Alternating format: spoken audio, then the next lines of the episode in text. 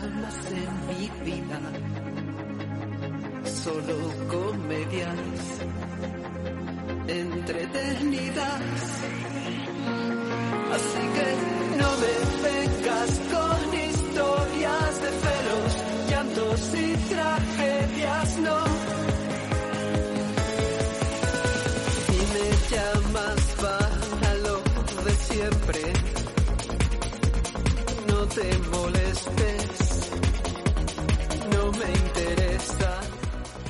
Muy buenas tardes, eh, Patricia Sánchez López. Buenas tardes, Jesús Monroy ¿Cómo Sánchez. estás? Muy bien, ¿y tú? Pues muy bien, Sí, esperándote. de jueves, de un Jueves. súper primaveral. Sí, sí, sí. Que es que, o sea, es parece abril muy esto. primaveral, sí, es verdad. O sea, yo ya es que eh, llevo tres días dejando el abrigo en casa ¿A porque dónde "Me andará el invierno? Eh? a mí como Me me escama. encanta la primavera, estoy Me feliz. escama dónde esté el invierno ahora mismo. Esperemos que, que el invierno no llegue en primavera. Esperemos que no, porque todo es posible al final. Todo ¿eh? es posible, sí, El todo es posible. Como dicen por ahí, el tiempo está como loco. Está, el tiempo está igual que nosotros, yo creo, ¿no? Bueno, pero hay que estar un poco loco, ¿no? Tú, de- tú también defiendes esa postura, ¿no? Hombre, la locura sana es súper es súper sana, Claro. valga la redundancia, y súper necesaria. Hay que estar, hay que ser un poco aventurero en esta vida. Sí, en esta vida de, de sufrimiento que nos hemos buscado. Estoy buscando la película que nos has traído hoy, que, que ¿la has visto al final? ¿La- sí, sí, sí, sí, sí que ¿Te la he visto. ¿Te ha gustado o no? Me ha encantado la peli. Al Pacino en plena forma. Sí, y de hecho, eh, fíjate que estábamos comentando durante. Estábamos comentando durante esta, durante esta semana que mm, al ver la película, que ya no se hacen pelis así, ¿no? Esta peli, esta peli es de, de los años 90, si no recuerdo mal. Y es que es verdad que se hacían películas eh, de otra manera, con, tan, con menos acción, con menos conflicto, con menos efectos especiales, como más, más tranquilas de alguna manera.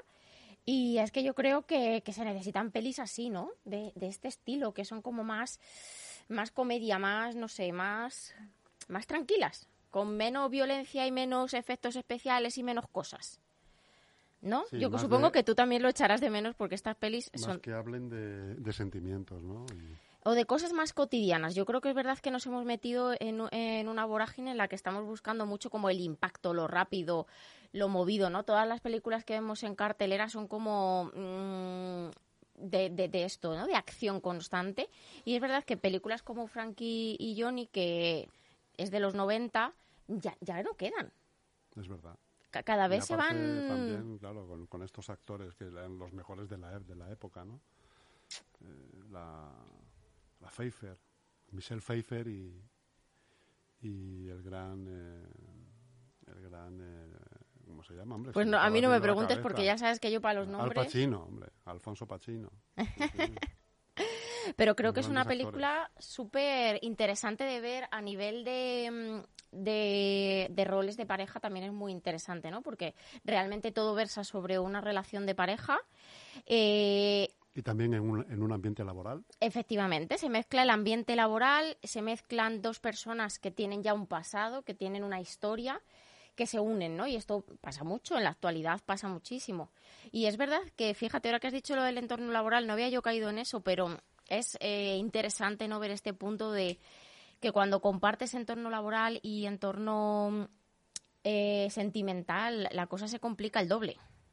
Mucho más, ¿eh? Mucho más. O sea, sí, sí. De hecho, eso es algo que nunca aconsejan, ¿verdad? Eh, a ver, tienes que decir, tener las cosas muy enamorarte En claras. el entorno laboral. Hmm. Tienes que tener las cosas muy claras como para tener una relación con una persona con la que tienes una relación profesional. Pero hay veces que surge justo al contrario, sino que yo empiezo una relación y después tenemos una relación profesional pues de dos empresas que se alían o de un proyecto que se crea en conjunto. Si tenemos las cosas muy muy claras, puede ser. Si no las tenemos muy muy claras, Lo mejor es dejar el trabajo. va a ¿No? ser complicado. una, una opción, ¿no? Va a ser complicado, todo depende, ¿no? Porque hay veces que tú, tú estás en ¿Tú una dejarías empresa. un trabajo por amor? Depende. Eh, o Depende sea, de la nómina. No. Pero también ha- hay trabajos en los que tú no te ves. Si tú estás en una empresa grande, una multinacional, y uno trabaja en la planta 1 y el otro en la planta 12, no te ves. Entonces no hay contacto. Otra cosa Te es que el estuvieras... en en la, en la maquinita. O ni eso, o, ni eso. Yo cuando he trabajado No, en porque quedas en la multinacionales... séptima. Quedas en la sexta. En la sexta. Yo cuando he trabajado en multinacionales, con un 80% de la gente no te cruzas nunca.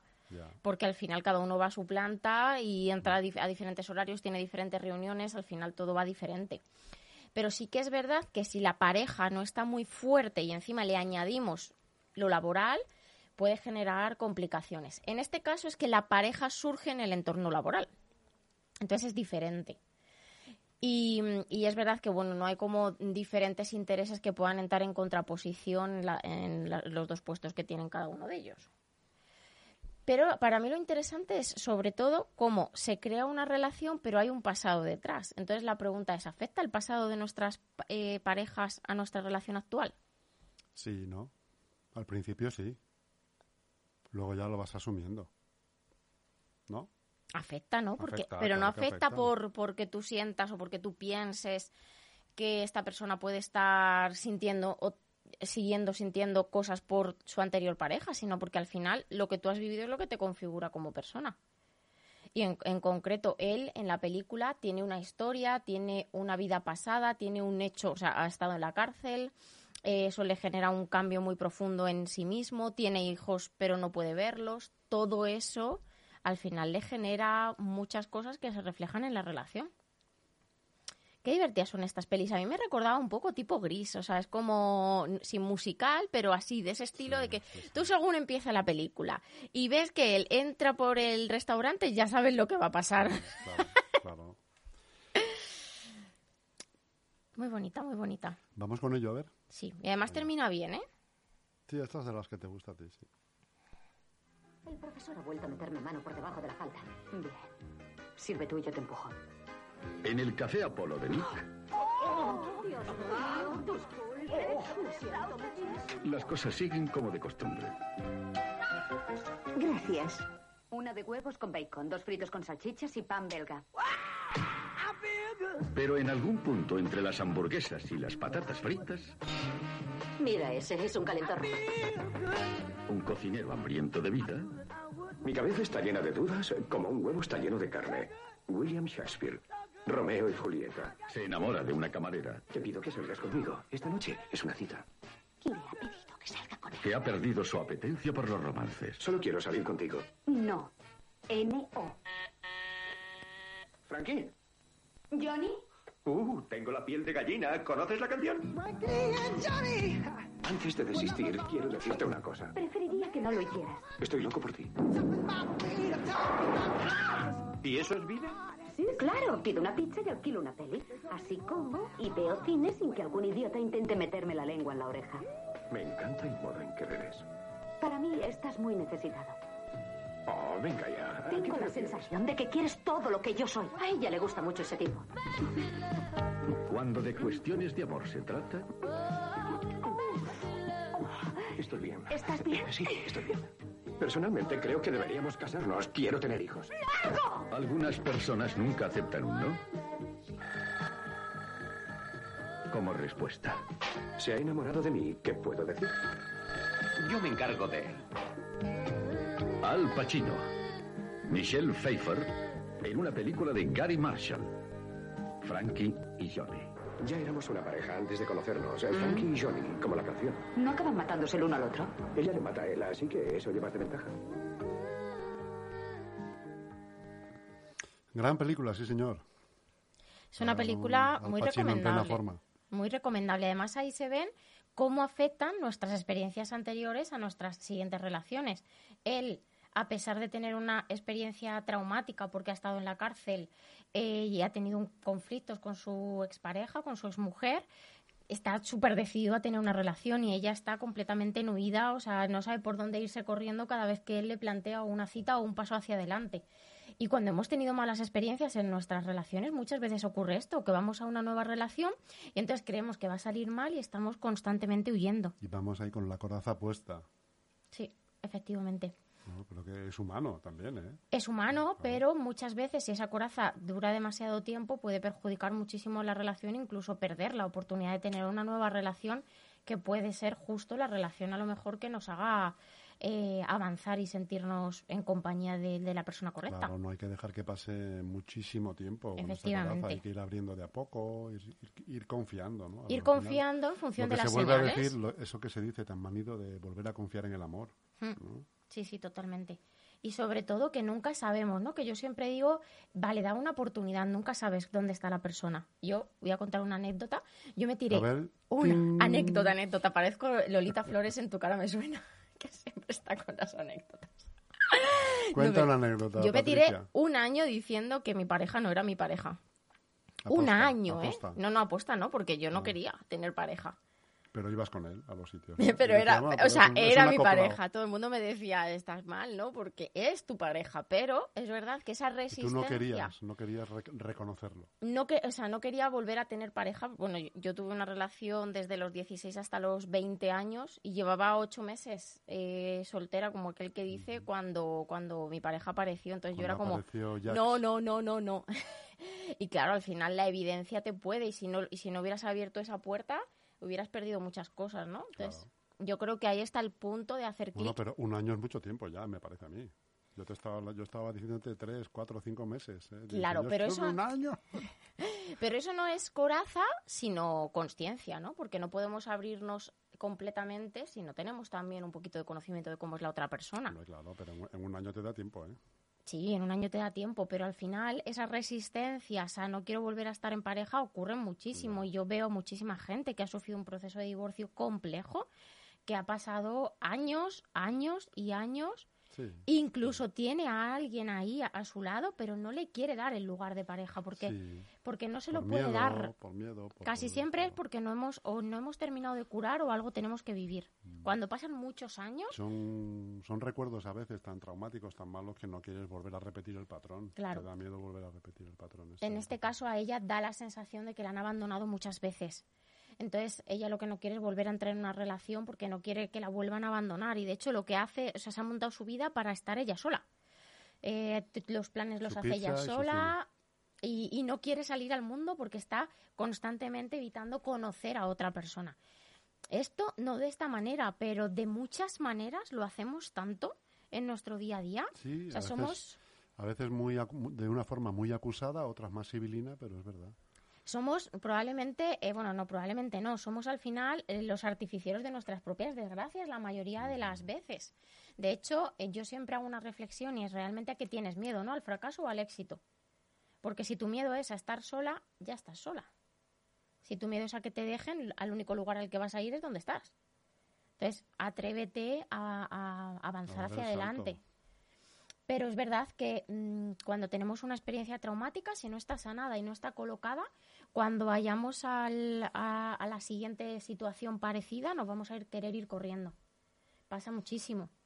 Y la cosa está en que esa situación aparece para que afrontemos eso, para que no nos vayamos corriendo. Entonces, es verdad que el pasado afecta mucho, y más si no lo hemos trabajado, si no hemos aprendido, si no hemos hecho un trabajo para saber cómo tengo que hacerlo de manera diferente en la próxima situación. Si no, pues lo llevas en la mochila y vas ciego. Lo peor es que vas ciego porque no sabes exactamente qué te pasa. Lo único que sabes es que tienes una resistencia a tener una nueva relación, a empezar en un nuevo trabajo, lo que sea, porque puede surgir en muchos aspectos. Pero en las relaciones influyen mucho. De hecho, yo en terapia de pareja siempre empiezo eh, trabajando por la primera pareja. Aunque sea el novio de los 14 años con el que tuve bueno, nada. pues fíjate, si te tengo que hablar yo de Estrelli, ¿De era, mi, era mi chica del barrio. Estrelli. Claro, Estrellita, Estrella. Era la más guapa del barrio. ¿Pero de, qué barrio? De donde yo vivía con mis padres, ahí enfrente de, de FEMU, de la ciudad de los muchachos. Pero escucha que igual te está escuchando ahora. No, por desgracia no, falleció. Ah, En entonces no. En un accidente de coche. Pues tú imagínate que pasa esto, ¿no? Que hablas de alguien y te está escuchando y lo tiene ahí sin Hombre, sanar. pero si estuviera escuchando no me importaría. Si aquello fue declarado, lo sabía todo el, todo el barrio. ¿Qué, qué, ¿El qué? Que nos gustábamos y que éramos novios. Pero erais novios no, de verdad. No, hombre, novios de... va, te estoy hablando que tendríamos 11 años, 12... O sea, nu- 11 años, 9, 12. 10, Con- 9, 9, 10 años. 10 años yo creo que teníamos allí. Pues ella, mira, ella estudiaba en el Inmaculada, me pues acuerdo. seguramente que esa relación te marcó de alguna manera. Seguro, sí, sí, no, no. me- Vamos, aparte de que fue un final de los que no te gustan a ti, porque yo me enteré de su fallecimiento hace ocho o nueve años, porque la perdí la pista, pues ya pues por los trabajos, porque cada uno ya hacía su vida, y luego me enteré por una prima mía, que era amiga de ella, que había fallecido Estrellita.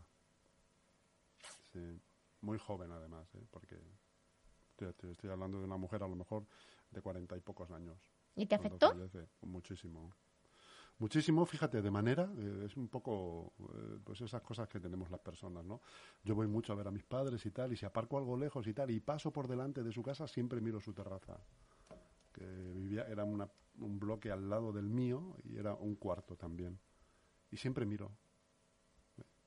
Esas cosillas. Es que al final eh, todas las personas que han pasado por nuestra vida dejan una huella y no Sí, se trata sí, de sí, quitarlas, ¿no? Porque tengamos otra pareja, ¿no? Al contrario, hay que darles su lugar de honor. Yo creo que eso es súper importante. Yo, de hecho, me, me costó la enemistad con muchos de, de mi barrio, ¿eh? porque estaban detrás de ella. o sea, que ya eras un ligoncete sí, de joven. sí, yo, no, yo no sé qué las daba. Yo tampoco. Tú tampoco. Pues, A mí no me mires. Oye, que no lo sepa yo, vale, pero hombre, que no, que Habrá que no preguntárselo. lo sepan los de fuera. Ah, claro. ¿eh? Habrá que algún preguntárselo encanto- a- Algún encanto tendría. Habrá que preguntárselo a todas tus novias. Claro, sí, bueno. Tú imagínate, yo hago siempre un ejercicio que no quiero que se haga o sea, en casa literal, pero hago un ejercicio que es visualízate. Por, peligroso. ¿o qué? Sí, visualízate en una habitación y ve observando cómo entran todas. Oye, hay una película muy buena de estas, de Bill Murray, que va visitando a todas sus novias. No, ese es va- el fantasma de, de tus exnovias, ¿no? No, no, no, no. Esta se llama, no recuerdo cómo se llama, pero te la, va- si quieres te la. Eso, te pues la búscamela. y la- Seguro y que es va- de los 90. Va buscando, eh, le llega la noticia de que tiene un hijo, pero no sabe con qué de sus, con cuál de sus novias. Y Toma va ya. buscándolas por, por todos los estados. Y entonces han pasado ya un montón de años y claro, se van contando las cosas. Con, con algunas quedó bien, con otras mal. Entonces Ujú. tiene di- diferentes aventuras. Toma ya, y va sanando, ¿no? Y va sanando. va soltando todas esas Ujú. cosas. Yo hago este ejercicio y luego el- la, la siguiente es, eh, vamos a ver qué tienes que aprender y qué tienes que sanar con cada una de esas personas. En todas las personas vienen a decirte algo. Si lo aprendes de una, no tienes que caer dos veces en la misma piedra. Pero es, es, es algo súper importante. De lo hecho, que pasa yo... es que yo necesito un salón de bodas para, para juntar a todas mis ex. Venga, no, sé tú cómo me dices se... en una habitación, pero en una habitación. No sé cómo se dice ese refrán de baja que sube Jesús, baja modesto es, ¿no? Pues eso, venga. que sube Jesús, necesita un La palacio. verdad, necesito salones tepsicore Pues, para... pero novias, novias no, o sea, no puedes meter a todo el mundo, tienes que meter a las personas que realmente han dejado un peso. Ah, bueno. Y te iba a decir antes que eh, yo siempre, desde hace muchísimos años, una de mis mejores amigas vive en Londres y siempre hemos dicho que, mm, que hay personas que ocupan una parte de tu vida y desaparecen y hay personas que viajan contigo, ¿no? Porque Sí, me ha sí, llamado, o sea, por- en referencia a tu primera novia, eh, pues tiene que ver con esto, ¿no? Hay personas que llegan que a lo mejor has tenido eh, cuatro o cinco encuentros con esa persona, pero te marcan. Y esas personas también forman parte de todo ese pasado relacional que tenemos que trabajar y que tenemos que aprender y que tenemos que sanar, ¿no? Entonces es, es importante porque hay, hay personas que a lo mejor, pues por X cosas de la vida has compartido dos, tres meses, pero te han marcado muchísimo. Ya lo creo. Ya lo creo. Así que hacer este trabajo es fundamental y eh, hay otro trabajo que es súper importante, pero ya te digo que esto hay que hacerlo acompañado de un terapeuta, que es ver los patrones que se repiten en todas tus relaciones. Porque una de las cosas que más sucede, esto es una cosa que eh, pasa mucho a nivel relacional, pero lo observamos poco o nos damos cuentas po- poco, es que normalmente eh, se genera si tú en alguna de tus primeras relaciones has tenido una situación en la que sois tres, cuando hablo de que sois tres es de que estoy con una chica o con un chico, pero después me dejo y me voy con otro y después vuelvo con el anterior, que se dan mucho cuando se es joven, se puede repetir en tus siguientes relaciones de manera constante. Porque se genera en tu cabeza un símil en el que en la relación caben tres. Entonces se puede repetir mucho, esto se llama eh, el efecto del trío eh, relacional. Y se puede repetir. Trío relacional. Pero no es, o sea, no, no hablo de infidelidad. Hablo de estar con una pareja, pero estar pensando en otro, entonces dejo a mi pareja para estar con el otro, pero, pero después me doy cuenta de que quiero estar con el anterior y así entro en bucle. Hablo de esa situación que se llama trío relacional, que si ha sucedido o bien en la relación de mis padres, o bien yo me he metido en la relación de mis padres y hemos sido un trío de alguna manera, o bien se ha, ha ocurrido en mis relaciones adolescentes, lo puedo repetir en la etapa adulta y no darme cuenta. Y hay personas que están ancladas en, tengo una pareja, pero estoy pensando en otro, y cuando estoy con el otro estoy pensando en el anterior, y así estamos toda la vida. Y esto tiene que ver con la manera en la que empezamos a relacionarnos. Las primeras veces son tan importantes, todo lo que hacemos por primera vez se queda marcado. Mi primera relación, la primera persona por la que sentí, el- mi primera relación sexual. Tu primera colonia. Chispas. Es que siempre me sorprendes con alguna cosa que no, me, que no me espero. O sea, la primera, colonia, chispas. yo supongo que sería Nenuco, no lo sé, habría que preguntarle a mi madre. Mamá, ¿dónde ¿Qué estés? colonia ¿Qué colonia usaba de niña? Supongo que sería Nenuco, pero no sé. Pues, pero es verdad, las primeras veces Las primeras que- las veces que marcan, sí, Mm. o sea, de hecho, al final los primeros recuerdos que tenemos a nivel relacional tienen más que ver con nuestras primeras relaciones que con nuestras relaciones, las que están en medio son las que más olvidamos. Esto se llama ¿Tú? efecto de primacía. Tú para, tú para recordar tus vacaciones, eh, te habrás ido todos los años en Semanas Santas, en, en el verano y tal. Para re- si yo te digo una cosa concreta, tienes que empezar a rebuscar dónde fue aquello, en qué tal. Pero si te digo tus primeras, seguro que Mm. sabes enseguida Benalmádena o, Sí, bueno, o Torremolino. claro, probablemente las primeras de bebé a lo mejor no, pero No, no, me refiero cuando, si por, lo que sea, has ido con una pareja Mm. o, o sola o con amigas. Enseguida, si, ¿cuál fue tu primera? Aquí. sí. Pero si Normalmente lo primero y lo último es lo que más recordamos, efecto de primacía y de recencia se llama. Por eso eso también es muy importante a nivel de comunicación. Lo más importante lo tenemos que decir en los tres primeros minutos y hacer una conclusión final al final, evidentemente. Pero todas las primeras veces se quedan marcadas y no solo a nivel eh, consciente mental, sino a nivel inconsciente se generan patrones, se quedan emociones bloqueadas y nuestro cuerpo también se puede llegar a quedar bloqueado. De hecho, una de las cosas que más pasa cuando hay problemas de sexualidad es que la primera vez o fue dolorosa o fue de alguna manera forzada socialmente por la persona con la que estaba, por mí misma, por lo que sea. Y eso al final hace que nuestro cuerpo se tense, está llegando a generar fibromialgias, por ejemplo. Es decir, las primeras veces son muy importantes. Y la, en nuestro primer firteo, nuestra primera relación, súper importante. No, no, sin duda. Sin Hmm. duda, eso es lo que te marca. y no solo para nosotros, sino también para nuestra familia, ¿no? Porque al final es algo que, que, que afecta también a, a la familia. Si es conocido, me refiero, si la Eso persona entra en si casa, sí. enterado, si se han enterado de que, claro. Pero suele afectar, ¿no? Porque es como, ay, mi hija o mi hijo, la primera chica, el primer chico. Afecta, afecta. Y todo esto hay que trabajarlo, porque si no, no vamos limpios. Que esto es como cuando yo digo, como cuando quedas a tomar algo con un chico, con una chica, pero tú no estás tomando algo con ese chico, sino que llevas ahí colgados todos los anteriores. Entonces al final no vas limpio a esa relación y te genera bucles que, que no son sanos, como huir, como generar desconfianzas eh, grandes, etcétera, y otros muchos patrones, dependencia, muchas cosas. Muy bien, Patricia Sánchez. Me gusta Pues esta sido- peli. Ha sido muy, muy evocador este programa de hoy, Evocador. de recuerdos y de, Ah, de sí. pa- gente del pasado, parejas. Ujú. Entonces, con tu, con tu permiso, vamos a terminar con una canción muy bonita de Joan Manuel Serrat. Y si te parece, se la dedicamos pues a todas estas personas que tú dices que llevamos muchas veces en la mochila, ¿no? Sí. Y sobre todo que las llevemos en un lugar sanete y colocado y que hayamos perdonado todo lo que haya que perdonar. Eso es.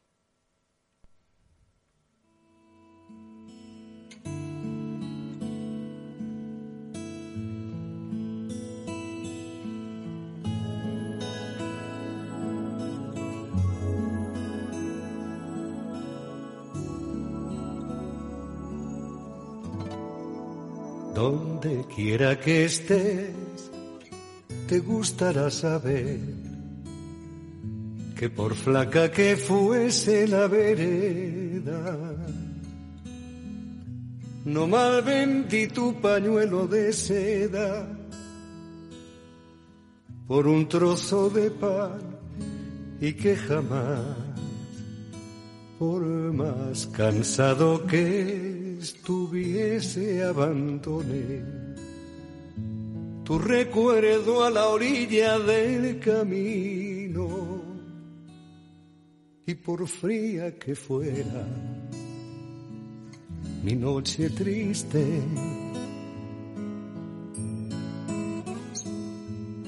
No eché al fuego ni uno solo de los besos que me diste.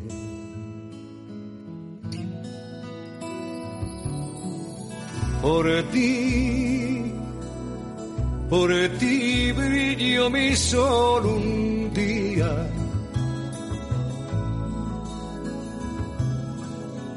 Y cuando pienso en ti, brilla de nuevo. Sin que lo empañe la melancolía de los fugaces amores eternos. Donde quiera que esté, te gustará saber que te pude olvidar y no he querido. Y por fría que sea mi noche triste,